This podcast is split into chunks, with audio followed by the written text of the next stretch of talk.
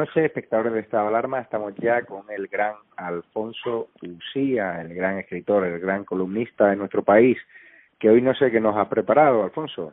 Pues hoy eh, he preparado una cosa que se llama la generosidad, pero la generosidad de palabra, no la generosidad real. ¿eh?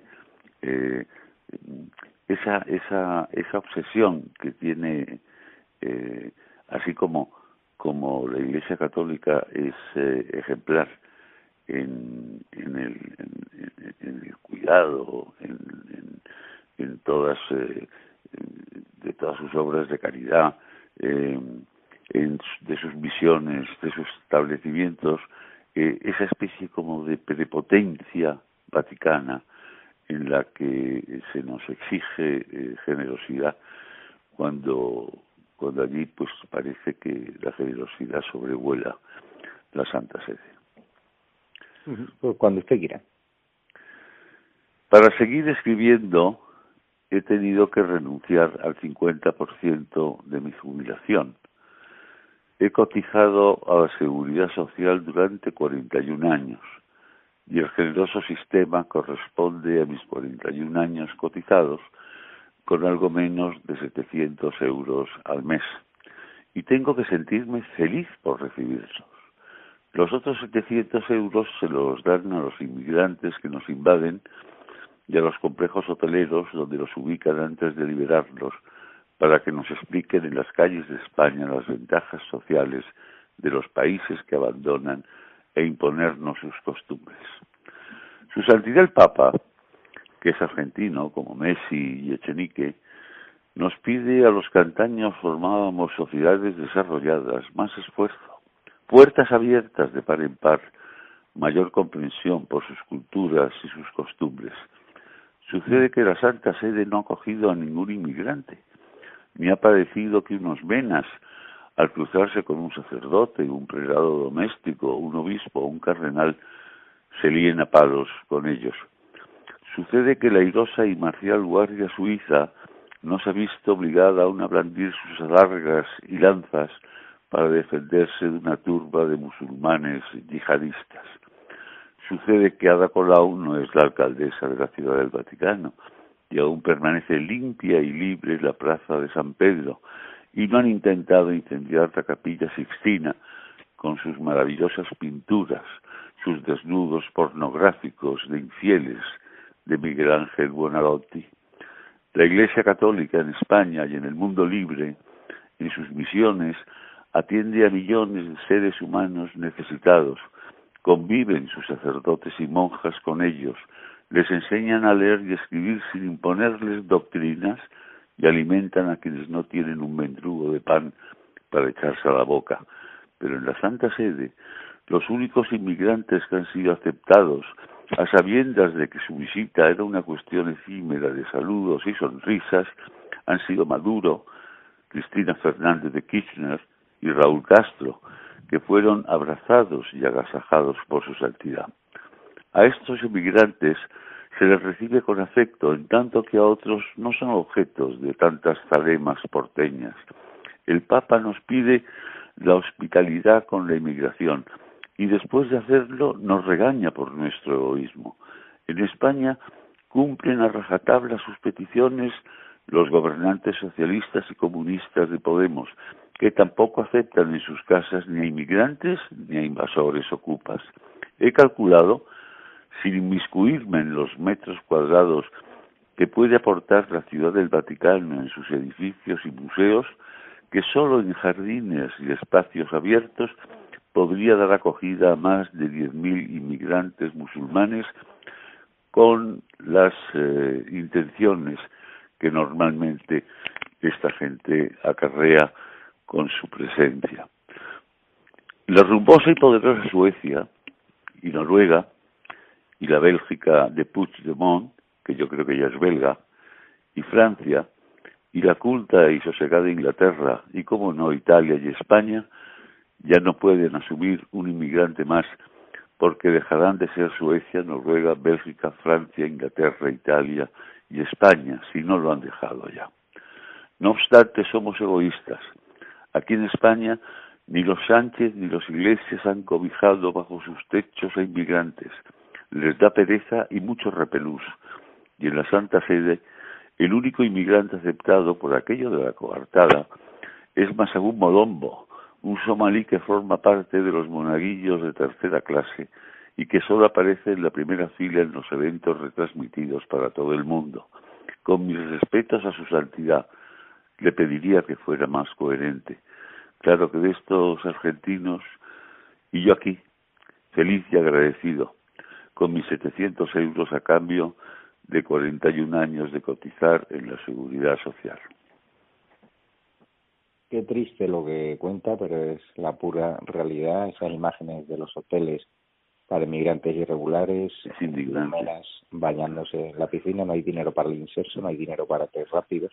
No, hay, dinero, para, no hay dinero para los que se han dejado la piel trabajando en España en los últimos 50 años y en cambio tienen todo el dinero para y, y, luego claro es un dinero un dinero en el que lo único que se invierte es violencia eh, se invierte inseguridad se invierte en no sé, realmente eh, las, las imágenes de, de las manifestaciones de Londres, de, en, en, en, Estocolmo. Bueno, vamos a ver, hace unos años en las, las pateras había una tragedia, eh, venían en esas pateras eh, repugnantes, durísimas, mantenidas por las mafias de la, de la inmigración que muchas veces se visten de, de, salvadores, venían mujeres, venían niños. Eh, ahora mismo realmente las, eh, la llegada de estas, de estas pateras eh, lo que traen es eh, gente que no tiene ninguna pinta de tener hambre, hombres todos, eh, bien formados, eh, fuertes, es decir, que lo que nos están invadiendo no son los inmigrantes, son los componentes de un ejército. Y, mm. y lo vamos a y lo vamos a pagar claro. Pues veremos a ver espero que la derecha llegue antes. Pero sabes para lo que sí sabes que han destinado un montón de pasta a este gobierno a un aeropuerto en Honduras salpicado por la corrupción sí sí sí sí sí sí sí eso yo yo en un principio cuando lo leí me creía que era una una noticia falsa que era una broma pero no ahí, ahí, ahí estamos, ahí estamos. Te voy a decir exactamente la cantidad de dinero. 45 millones de euros. Es que es de chiste, pero es que luego el otro día Pedro Duque firmando un protocolo de vigilancia volcánica para la Antártida, con 50.000 muertos encima de la mesa, con una segunda ola es, es, terrible, con negocios que han cerrado para no volver a abrir. Es espeluznante en nueve mil millones de pesetas. Eh, para, para, porque muchas veces nos, tenemos, eh, eh, yo creo que la gente joven que no conoció las pesetas, eh, 45 millones eh, le suena a poco y, y es una auténtica, una auténtica barbaridad. Pero en fin, eh, Javier, esto, esto es lo que tenemos y tenemos que intentar salvarnos. ¿eh? Pero la pregunta es, ¿no notas a la sociedad anestesiada porque yo estoy en Orense, miro a mi alrededor y veía a la gente contenta, comiendo tranquila con su familia. ¿La gente no es consciente de la que viene? No, no. Yo creo que la gente está absolutamente anestesiada. Eh, estos, eh, estos falsarios, estos miserables son unos profesionales de la comunicación ¿eh? y, realmente tienen a, a, a la mitad de, de, España, un poco más de la mitad porque están gobernando eh, engañados.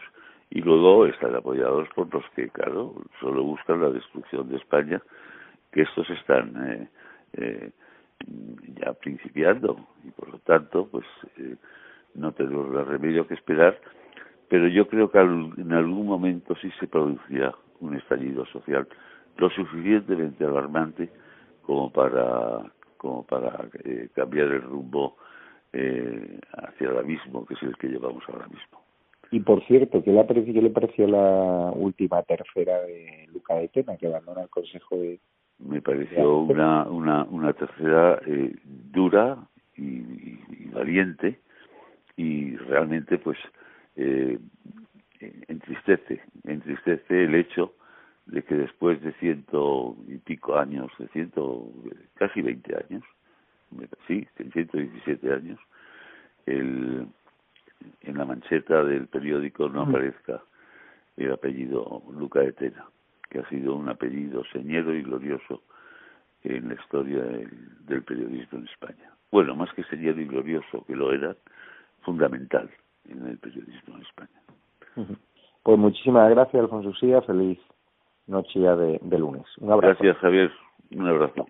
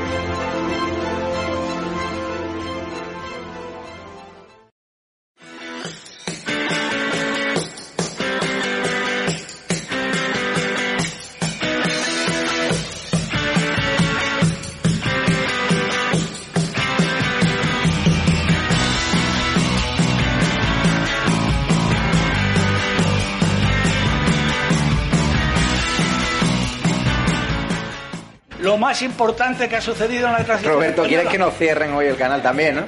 Por lo que veo. Porque. Madre mía.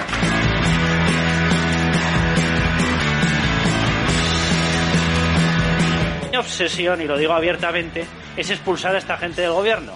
Mientras que no los expulsemos, España seguirá siendo el peor país en gestionar una pandemia, el peor país en una crisis económica, el peor país. Y la única forma que tenemos de evitarlo es echar a esta gente.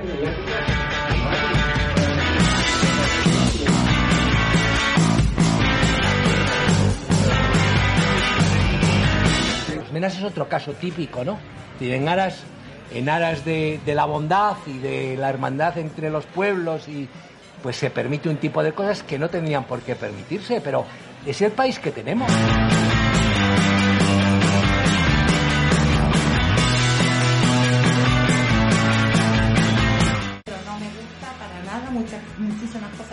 Por eso está en estado de alarma, porque si yo solo tuviese a personas que piensan como yo, pues sería un programa muy aburrido y no construiríamos nada. Desde la diversidad y la libertad de expresión es cuando llegaremos a los consensos, si no será imposible.